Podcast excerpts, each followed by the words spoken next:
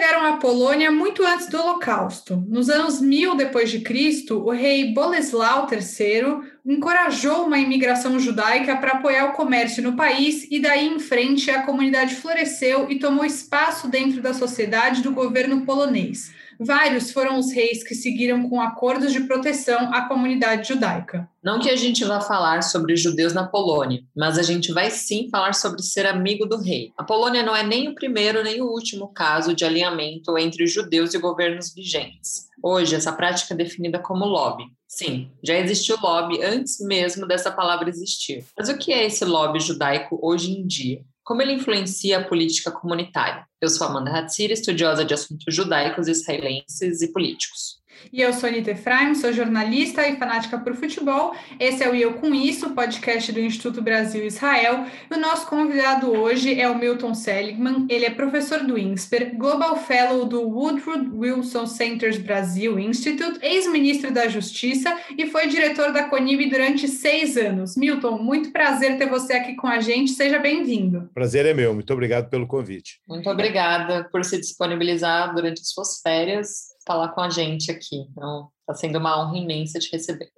Bom, que bom. E acho que. Gostei, Gostei do início, porque começou com a Polônia. Eu sou filho de uma polonesa. Que Ai, que se viesse hoje para o Brasil, teria vindo da Ucrânia, porque a fronteira mudou. Mas quando veio, era a Polônia. Então, e a gente não sabia. Começa com é. E foi uma, uma coincidência. Uma coincidência, não sabíamos, mas a gente, a gente, como a gente sempre fala dos ouvintes, não vai mais aguentar falar sobre isso. Ah, vamos começar do começo.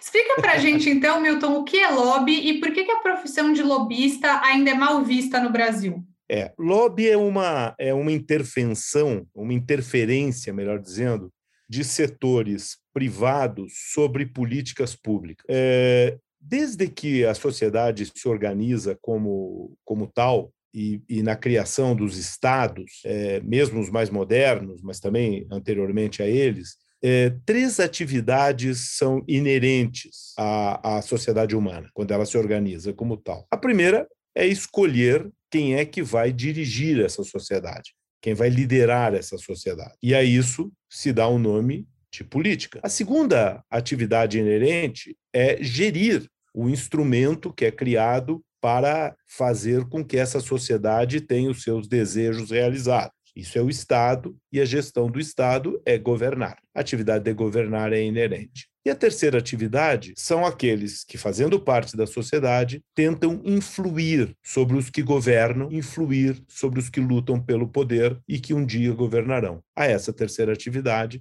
se dá o um nome de lobby ou de relações entre interesses privados e interesses públicos. Isso faz parte da história da humanidade. Desde que o mundo é organizado como grupo, você vai encontrar essas três atividades: a luta pelo poder, aqueles que administram, que governam o conjunto do instrumento Estado ou algo similar, e os que buscam influenciar a esses, a esses administradores, a esses governantes, para mudar os rumos dessa, dessa gestão. É, tem algumas coisas bem clássicas sobre isso. Por exemplo, a independência dos Estados Unidos se dá porque os cidadãos americanos, e isso está na carta que as colônias mandam ao rei, dizendo: nós somos tratados de maneira diferente, nós somos cidadão, cidadãos de segunda classe. Não temos os direitos que os outros cidadãos do reino têm de fazer lobby, porque o lobby já fazia parte dos direitos da cidadania no reino, na Inglaterra. E os americanos, pela distância, pelas dificuldades de comunicação da época, não conseguiam fazer com que os seus pleitos fossem atendidos. E eles se rebelam. Então você pode dizer que essa rebelião, que depois cria a independência dos Estados Unidos da América, se dá pela luta uh, em favor dessa intervenção, dessa influência. A, a primeira pergunta que cabe é dizer o seguinte: seria possível imaginar a inexistência de uma influência de grupos organizados sobre os estados, sobre os governantes? Não, é impossível. É, é, é, é praticamente impossível em sociedades modernas, é, numerosas e com acesso a instrumentos de comunicação, como temos hoje, né, que não haja uma tentativa de influenciar mudanças específicas nas políticas, seja na economia, seja na área social, seja na área ambiental e assim por diante. A tudo isso dá-se o nome de lobby, é, que é um nome, de certa forma, é, muito ruim. reconhecido como tal no mundo inteiro. Tanto que nos Estados Unidos, que é o, o país no qual o lobby faz parte da Constituição desde a primeira emenda, em todas as constituições estaduais a partir da 14ª emenda. Então, desde que desde os Estados Unidos, onde a institucionalização do lobby é enorme, você tem lá também esse nome um pouco banido. E ele é banido, eh, e o melhor exemplo é quando eles mudam o nome da poderosa Associação dos Lobistas Americanos para Associação de Relações Governamentais dos Estados Unidos. Quer dizer, é a Inclusive, mesma coisa. Inclusive, quem é um lobista, era um lobista famoso nos Estados Unidos há alguns anos, lembrei agora, era Bibi Netanyahu. Ele era um lobista muito é, conhecido exato. nos Estados Unidos. Mas não é só ele. Nos Estados Unidos é muito institucionalizado. Né? Você tem empresas que fazem lobby para organizações de toda a natureza, privadas, com fim lucrativo, sem fim lucrativo, e organizações também da sociedade civil. Há uma diferença, entretanto, importante entre o lobby e as manifestações da sociedade civil organizada. Então, por exemplo, uma manifestação do Movimento Sem Terra no Congresso não é um lobby. Ela é uma atividade esporádica que surge em um determinado momento, ou porque está se discutindo uma lei de interesse, ou porque há alguma, algum fato no poder legislativo ou no poder executivo que faz com que o movimento social se expresse. É diferente de lobby. E é muito importante que essa diferença fique muito clara, dado que a, a, clareza, vamos dizer, a transparência com que os movimentos sociais se expressam é completamente diferente com a força e, de certa forma, a, a, a maneira, o truque com o qual as organizações privadas, em geral com fim lucrativo, exercem essa influência. Então, essa é uma discussão importante. Primeiro, deixar claro uma coisa e outra, não são iguais. E segundo, legitimar, discutir o que é legítimo na influência que possam ter, a, já que é inevitável, né, a, os interesses privados sobre políticas públicas. É, o, os professores Carlos Melo, Sérgio Lazzarini do INSPER e eu escrevemos três artigos já discutindo a legitimidade do lobby. E para nós, o lobby é legítimo quando ele consegue comprovar a existência de três ganhos nessa influência. Quer dizer, você, você influencia a mudança de uma política pública para que o órgão que está tomando a iniciativa ganhe, e ele tem que dizer o que, que ele ganha. Você tem que saber o que, que ganha quem está fazendo o lobby. O governo ganha, porque senão, por que, que ele faria? Então, o que, que ele ganha e por que, que ele ganha? e o que, que a sociedade ganha. Então, nós chamamos o triplo ganho: o ganho do governo, o ganho da sociedade e o ganho de quem está tomando essa iniciativa. Em geral, associações, muito raramente uma empresa sozinha faz lobby, mas pode ser que faça.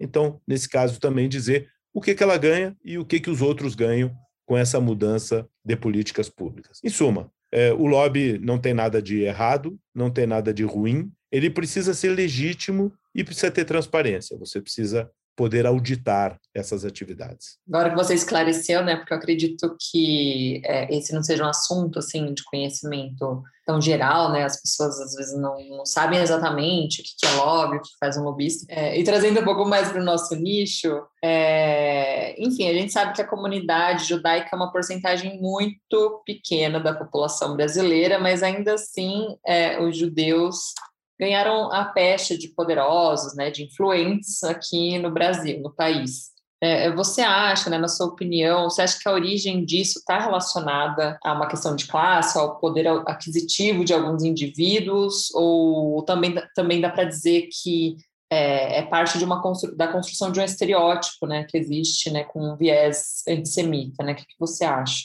Bom, eu acho que é um estereótipo de viés antissemita, claramente. Isso eu não tenho dúvida nenhuma. Porque os judeus são totalmente diversos. Nós somos muito mais parecidos com uma família do que com qualquer outra coisa. Ao contrário de uma empresa, que quando ela toma uma iniciativa ou uma associação empresarial, há uma unidade, há uma identidade a respeito das ações que se quer tomar junto ao poder público. Por exemplo, uma, um conjunto de empresas de um determinado setor, em geral, quer diminuição de impostos, redução de regras de atuação, né, diminuir as barreiras e limites de atuação e assim por diante. Há uma grande limitação, há uma grande identidade. A comunidade judaica é como uma família, nós temos de tudo entre nós. Nós temos gente de direita, nós temos gente de esquerda, nós temos gente conservadora, nós temos pessoas progressistas, e assim sempre fomos. Assim sempre fomos, não é agora que nós somos assim. Nós sempre fomos assim. Então, o que que nos uniria para buscar o governo, o poder público, para pedir alguma coisa que nos beneficiasse? Inclusive, como temos entre nós religiosos e não religiosos, provavelmente os religiosos poderiam pedir coisas que os seculares não gostassem.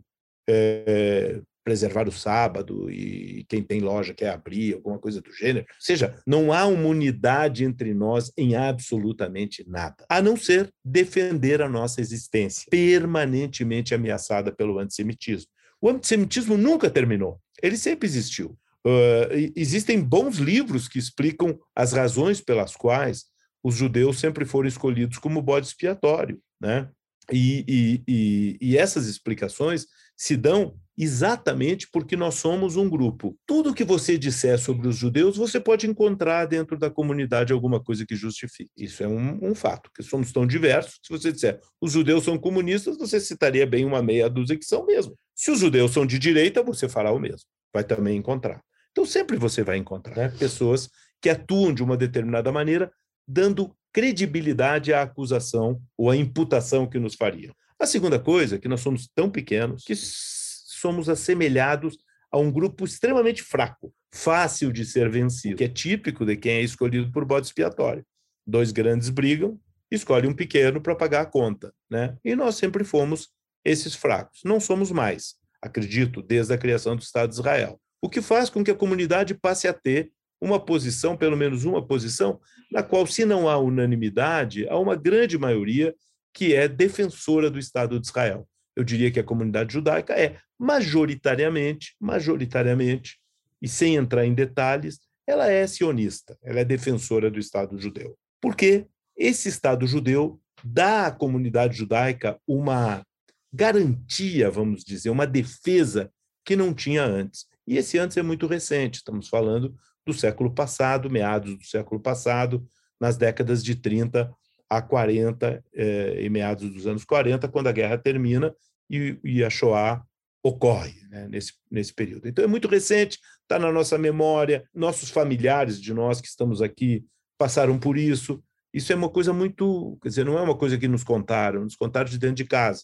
Né? Nossas mães, nossos avós né, sofreram ou contaram sofrimentos muito próximos. Então, quando chega Israel, a gente para de ser, pelo menos, um aspecto do escolha ideal do bode expiatório. Talvez seja isso uma das coisas que nos une para poder gestionar junto a, a políticas públicas de nosso interesse. Por exemplo, nós aqui no Brasil, certamente, gostamos quando o governo brasileiro tem uma boa relação com o Estado de Israel. Isso nós queremos. Por quê? Isso é positivo em relação a algo que talvez seja, eh, posso dizer, majoritariamente dentro da comunidade judaica. Entretanto, fica um pouco por aí. A maior parte dos outros temas, a comunidade judaica não tem, não tem uma, uma unidade que pudesse caracterizar como uma influência, eh, vamos dizer, é, que caracterizaria uma espécie de lobby específico. Eu não vejo dessa maneira. Né? Acho que tem um não vejo exemplo. Dessa maneira em lugar nenhum. Portanto, um a acusação exemplo... me parece muito mais estereótipo. Tem um exemplo recente que acho que é um exemplo razoável assim disso que você estava falando, que foi quando as instituições judaicas se juntaram para pedir a mudança do Enem. Eu acho que ficou muito, fica bem é claro como que essa ação se ela fica nesses três é, critérios que você falou para ser um lobby positivo, né? Antes acontecia sábado e domingo o Enem, e aí Isso. a comunidade judaica se juntou para mudar para dois domingos, né? E aí se juntou com outros grupos que também guardam o sábado, e aí foi interessante para o Estado pra, por incluir mais pessoas, para a sociedade acho que fez talvez pouca diferença, ou é, fica um pouco menos maçante para os estudantes, e para a comunidade judaica permite que todos os judeus, inclusive os que guardam o sábado, participem. Acho que pode ser um, um, exemplo interessante. Estou até me sentindo aluna aqui, tendo aula, dando um bom exemplo. Mas... excelente, mas excelente seu exemplo. É exatamente isso. O outro foi a unidade da, da comunidade judaica em defender, durante o governo da presidente Dilma, a aprovação da lei antiterror. Por que, que a lei antiterror era importante para nós? Porque os atos de terrorismo eles se caracterizam eh, juridicamente de maneira diferente dos atos comuns de qualquer, de qualquer ação, eh, vamos dizer, contra a vida. Porque a ação contra a vida só vira crime se ela for efetuada. E o ato de terrorismo é crime quando ele for preparado. Olha a diferença. Você tendo a preparação do ato de terrorismo tipificada na lei, a polícia pode atuar e evitar que ele ocorra. E o Brasil era um dos poucos países que não tinha legislação sobre isso. A comunidade judaica, que é historicamente vítima de ataques terroristas, se junta, né, e através da sua entidade, a CONIB, atua, e isso pode se chamar de lobby, mas atua né, de maneira pública, claramente, indo ao Congresso, conversando com as lideranças, atuando em nome da comunidade judaica para que essa lei acontecesse, e aconteceu.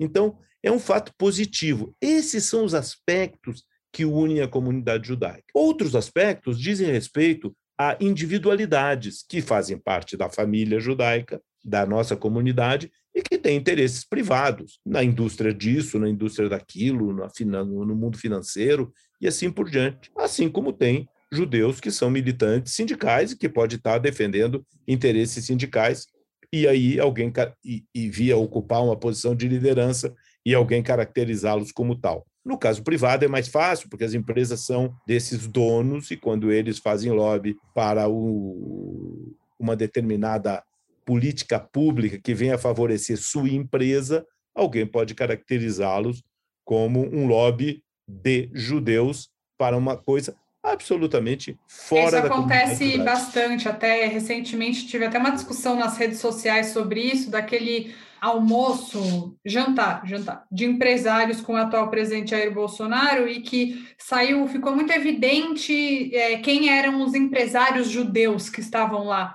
como se nenhuma outra religião importasse. Todo mundo lá provavelmente tem uma crença ah olha aí o, ateu apoiando o presidente Jair Bolsonaro olha aí o é cristão apoiando Jair Bolsonaro mas muitas vezes acabam apontando mais os judeus, assim, né? Quando tem. Era um, era um, lobby, era um momento de lobby de empresários, né? Que estavam lutando aí, Claramente. sei lá, pela reabertura na pandemia. E aí, porque um é judeu, já fica com essa essa pecha, né? É, é bem... Esse apontamento a gente observa desde o começo da formação do governo Bolsonaro, né? Ali nos ministros, os únicos que eram apontados também eram os judeus. Aí é um outro ponto. Aí eu, aí eu permito fazer um, um, um outro ponto, né?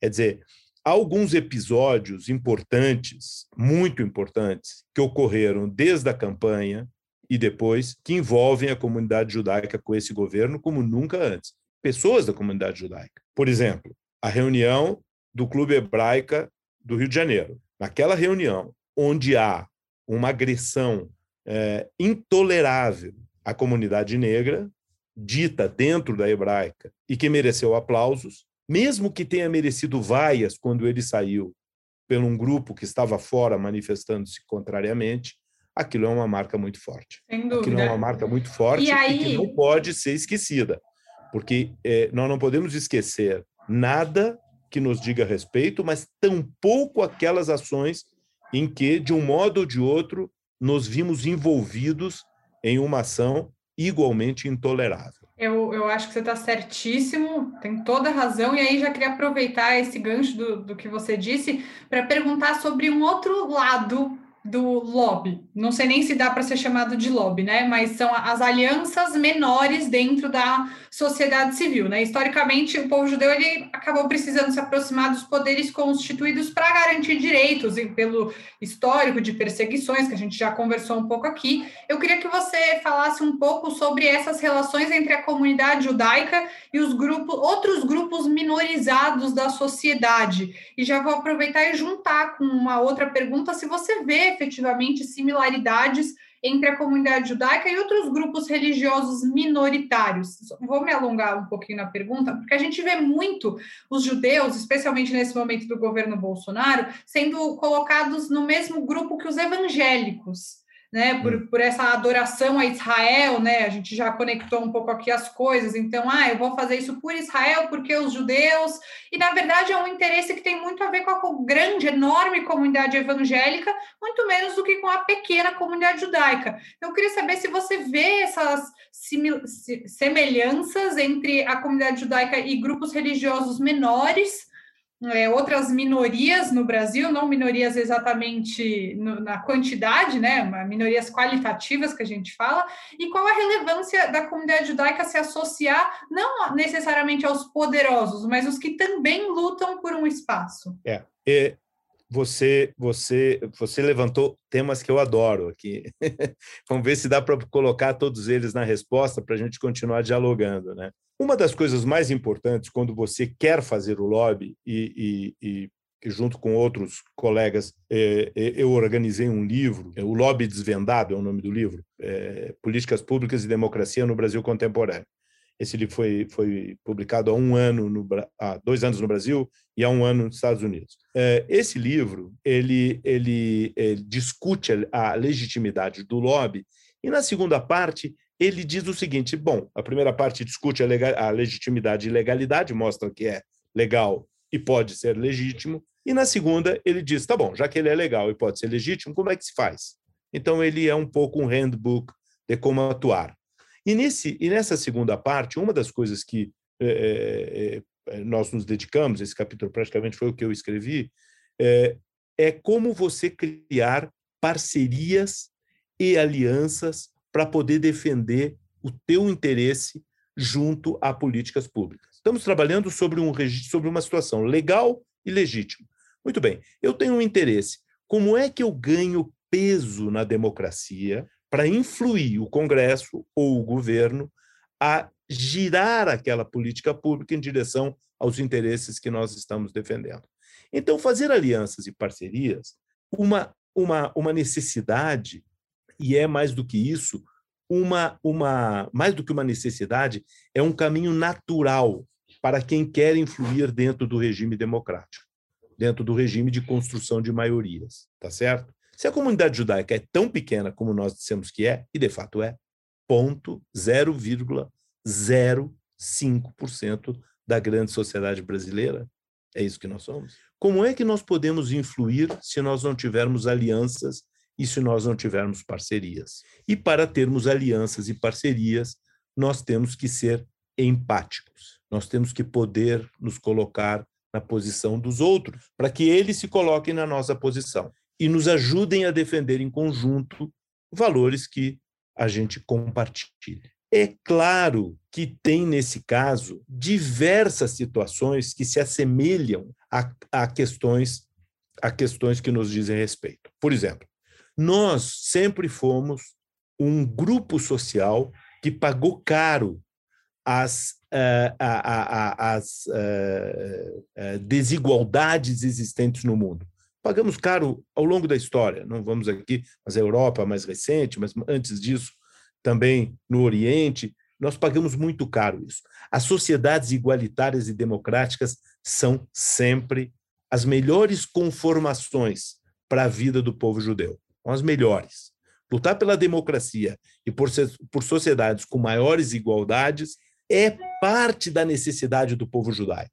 Quando os rabinos marcharam junto em Selma com a população negra americana, eles estavam defendendo os judeus. Aquela parceria era uma parceria de defesa do interesse judaico, porque a democracia e a sociedade de direitos civis nos interessa. A luta não era conosco, era com o movimento negro mas lá estavam os rabinos, até um rabino argentino. Estava lá, de braços dados com Martin Luther King. Essa é a visão que nós temos que ter. Para defender o interesse da, da comunidade judaica brasileira, nós temos que entender o que acontece com outras minorias no Brasil. E eu cito, com a maioria negra, porque não é uma minoria, é uma maioria discriminada, nós temos que ter identidade e lutar. Eles foram escravos há 133 anos.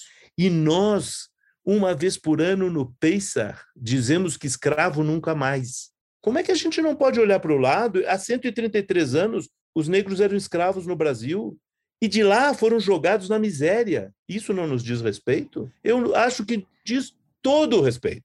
Até em relação Como a judeu. Shoah, né? Em relação ao Holocausto, então... muita gente fala, ah, a humanidade nunca viu uma tragédia dessas. Como assim, gente? A gente passou séculos escravizando pessoas porque dizendo que elas não tinham alma por causa da, de cor da pele, vocês nunca viram outra tragédia nem parecida? Eu acho muito complicado falar isso. 388 anos de escravatura. 388 anos de escravatura, 133 anos desde 1888, quando houve a abolição. Então, quer dizer, você, você, eu, é, eu, eu fico vendo, assim, eu fiquei um dia desse, é, se você separar o tempo de hoje até o, o fim da, da, da, da, até, o, até o, escrava, o fim da, da abolição da escravatura, eu vivi, eu vivi, eu, eu sou mais perto da abolição do que o meu tempo de vida.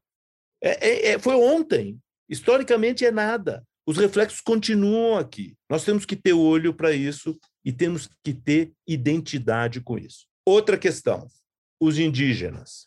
A questão dos indígenas é tão parecida com a questão judaica que não é possível defender ser sionista e não ter sensibilidade para a questão indígena. Basta olhar a Constituição brasileira.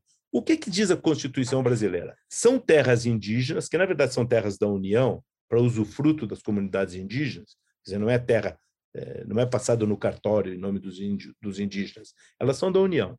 As terras em que eles produzem, as terras em que eles têm suas identidades culturais e a terra por onde perambulam. Isso não diz nada para nós. Não é as mesmas coisas, de certa forma, que a gente tem identidade é, em Israel e defende que aquela terra é nossa e que ali tem que ter um Estado judeu? Não é muito parecido? Eu acho muito uhum. parecido. Ah, e, então, a minha identidade é, com, a questão, uhum. com a questão indígena é essa, é, é de compromisso. Mas por que, que eu estou dizendo isso? Eu estou dizendo isso porque porque eu inventei? Não. Tem sábios judeus, como Hillel, que ao perguntar o que, que era o judaísmo, ele disse assim: o judaísmo é simples. É não faça aos outros o que você não quer que façam para você. O resto é comentário.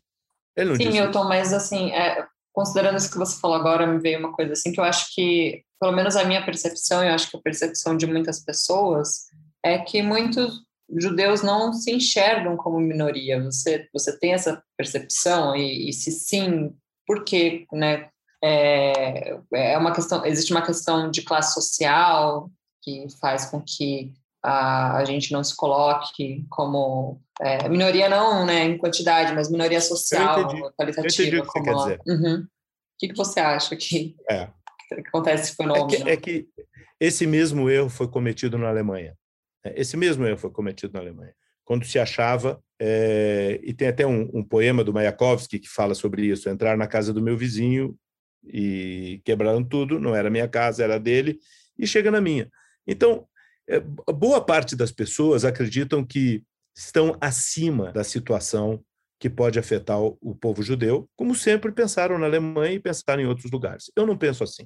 Eu não penso assim. Eu acho que o que, o que acontecer com qualquer um da nossa comunidade acontecerá com todos. E essa discriminação é intolerável e nós temos que lutar por ela. Vivemos, felizmente, mesmo sabendo que o antissemitismo cresce e cresce muito no Brasil, e eu vou, eu vou falar isso e endereçar a questão da nossa relação com a, com a é, comunidade evangélica, que foi bem levantada é, é, e, que, e que eu quero me manifestar, mas assim, é, é, é, só dizer assim, de fato, o que nós, o que nós como judeus temos que defender no país, mesmo reconhecendo que o antissemitismo cresce, é que vivemos numa sociedade que nos recebeu sempre muito bem.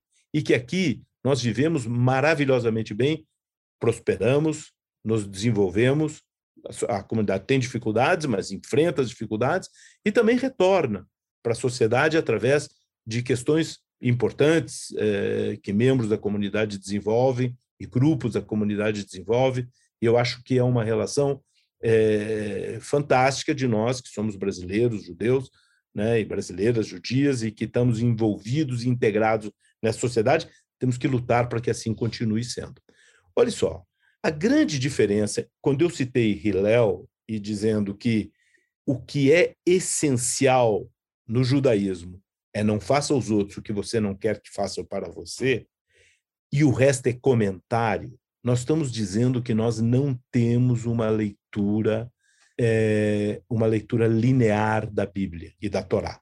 Não temos. A nossa, a nossa percepção dos livros é de comentários feitos pelos nossos rabinos e pelos nossos sábios. Essa é uma diferença grande em relação à maneira como os evangélicos leem a Bíblia, que é uma leitura, eu diria, não comentada, uma leitura, uh, uma leitura uh, direta, linear e literal. A isso faz com que alguns judeus passassem a ter também uma leitura li, é, é, literal da Torá. Há, um, há um, uma, uma, um fato muito recente que o Instituto Brasil-Israel propiciou a, a, a nós é assistir o filme Incitement, que mostra a maneira como foi assassinado o Bibi Netanyahu e mostra alguns grupos judeus lá em Israel fazendo leituras literais da Torá para tentar justificar o foi, assassinato, foi assassinato do Yitzhak Rabin. Yitzhak Rabin, isso. Exatamente. O assassinato do Yitzhak Rabin,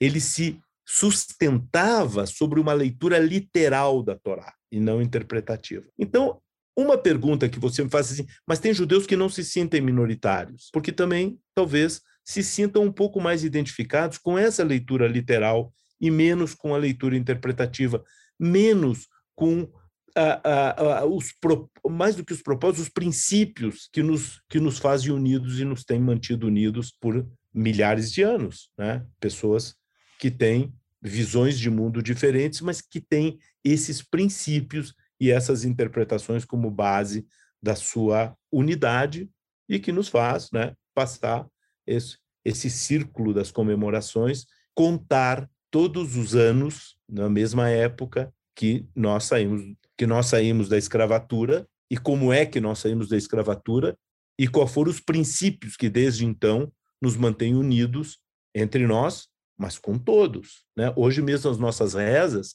começam a ser mudadas e o que nós pedimos já não é só para o povo de Israel, é para toda a comunidade, é para toda a sociedade. Não é verdade? Isso nós estamos mudando rezas que a gente fazia historicamente de modo a compreender e deixar cada vez mais claro esse nosso princípio. Em resumo, não há como caminhar sozinho, mesmo se fôssemos maioria, mas não somos. Temos que caminhar junto. E para caminhar juntos, com alianças e parcerias, temos que ter empatia. Temos que poder colocar o sapato dos outros e sentir a dor dos outros, para que eles sintam a nossa. Eu citei dois exemplos, mas se nós vamos para o mundo religioso, é, é, e, eu, e eu acho que o diálogo interreligioso é fundamental e muito bem feito, por sinal, um, um, meus cumprimentos ao rabino Michel Schlesinger, que conduz em nome do judaísmo, é parte desse diálogo interreligioso, mas existem religiões no Brasil que são absolutamente discriminadas e, e, e, e atacadas como as religiões de natureza afro, né?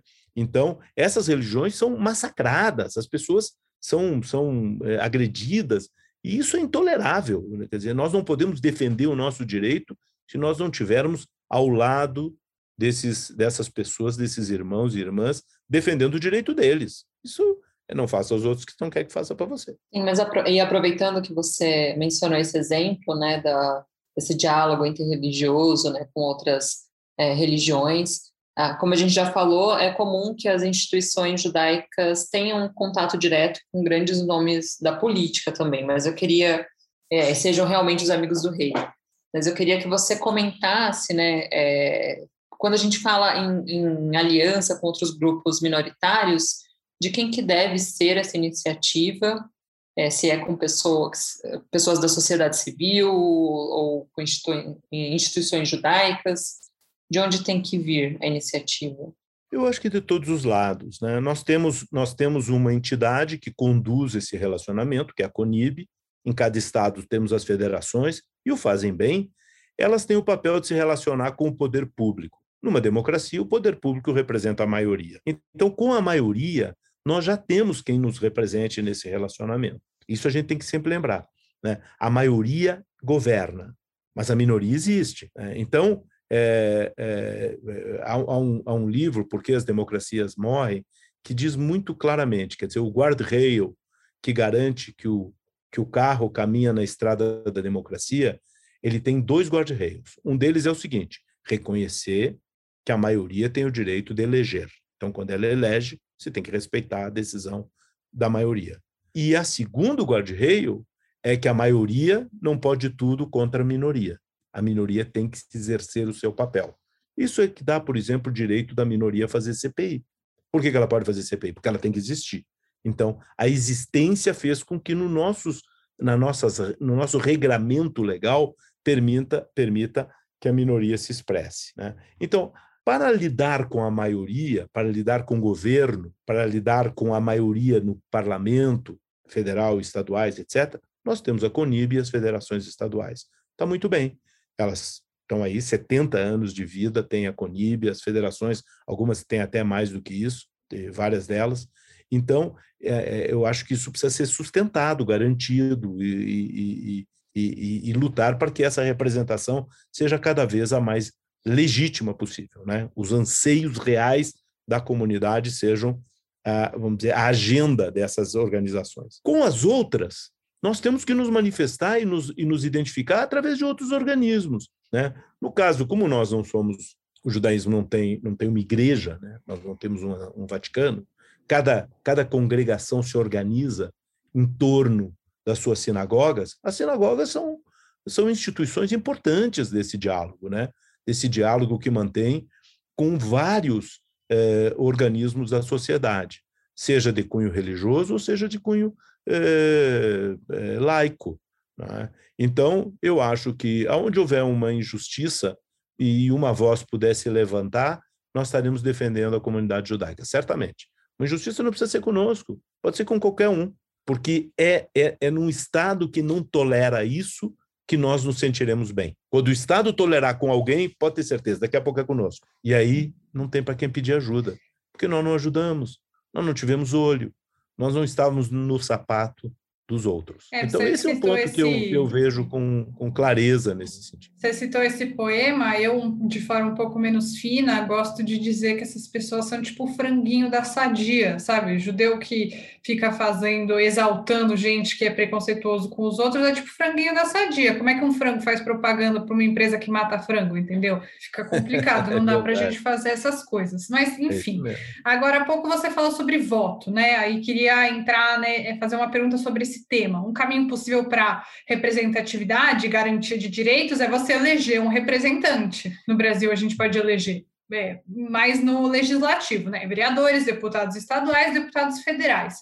Na sua opinião, é relevante que tenha um voto judaico direcionado para um candidato judeu, independente do partido ou orientação política? Assim, vamos supor aqui, imaginando, sou uma pessoa um pouco mais de esquerda, mas tem ali um candidato judeu que é um cara que eu gosto, que acho que vai defender os interesses da comunidade no PSDB. Eu não, não vou para um, um extremo, mas ele é um partido de centro-direita. Você acha que esse é um voto que é importante? Qual é a sua opinião sobre esse tema? Eu não acho que o voto seja dado por isso, sinceramente. Eu acredito que, que a militância judaica sempre existiu.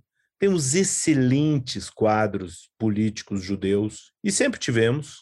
Né? Já tivemos um vice-governador do estado de São Paulo eleito, tivemos o governador do Paraná eleito, mas o Jaime, não, o Jaime Lerner é, não foi eleito por ser judeu, ele foi eleito por ser Jaime Lerner, por ter defendido as questões que defendia. O Alberto Goldman não foi eleito vice-governador de São Paulo por ser judeu, foi eleito por ser Alberto Goldman, é, um, um, um militante é, importante das lutas das lutas é, da cidadania brasileira contra a ditadura e assim por diante. E hoje temos um grupo de jovens fantásticos militando na Assembleia Legislativa de São Paulo. Não vou nem citar nome para não esquecer ninguém, mas na Assembleia Legislativa de São Paulo nós temos e, e, e, e temos em outros lugares também. E temos vereadores e temos é, é, pessoas que no, nos governos assumem cargos e os exercem de maneira digna, que nos orgulham muito. Eu acredito que o voto não se dá por essa questão. Né? Os votos se dão por identidades que são inúmeras dentro dessa sociedade ligada em rede, que é a nossa. O judaísmo é um dos nós dessa rede, mas não é o único. Você mesmo disse, eu sou mais de esquerda, dificilmente vou votar num candidato de direita só porque ele é judeu, e vice-versa. Um candidato de direita, um, uma pessoa com pensamento à direita, não vai votar num candidato de esquerda só porque ele é judeu.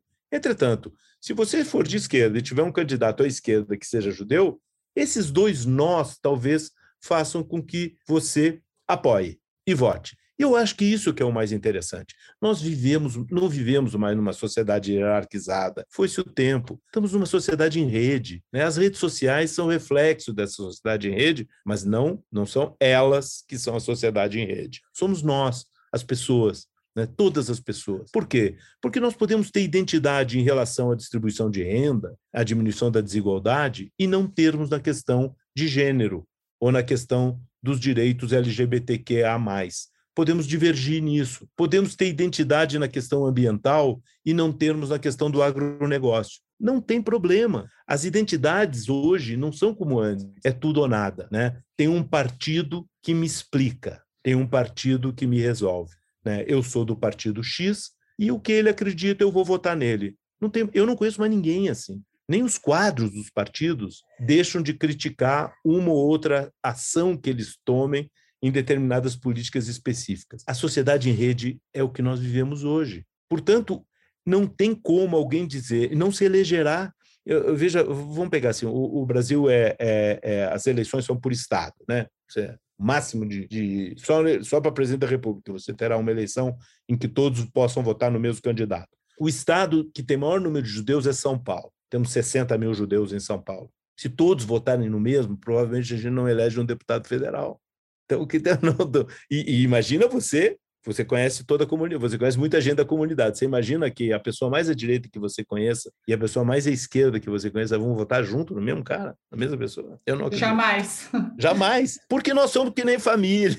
É muito mais parecido com família, que tem de tudo. Então, não acredito. Entretanto, defendo fortemente a militância dos judeus no mundo da política. Temos excepcionais exemplos, já tivemos grandes deputados, grandes deputados federais, grandes deputados estaduais, grandes senadores, grandes vereadores e, portanto, e grandes eh, governadores. Né? Então, eu acho que nós temos cada vez mais que estimular a comunidade a participar, participativamente, né? fortemente envolvida e buscando trazer quem é da comunidade para dentro desse debate, porque isso é uma forma de integração cada vez maior com a grande sociedade brasileira da qual todos nós fazemos parte. Muito legal, Milton. A conversa está muito interessante, mas é, vou encaminhar agora para o final com a última pergunta. É, sobre, queria que você falasse sobre como o lobby judaico pode ser uma ferramenta contra o antissemitismo, né? De que forma é, isso pode ser instrumentalizado para combater o antissemitismo que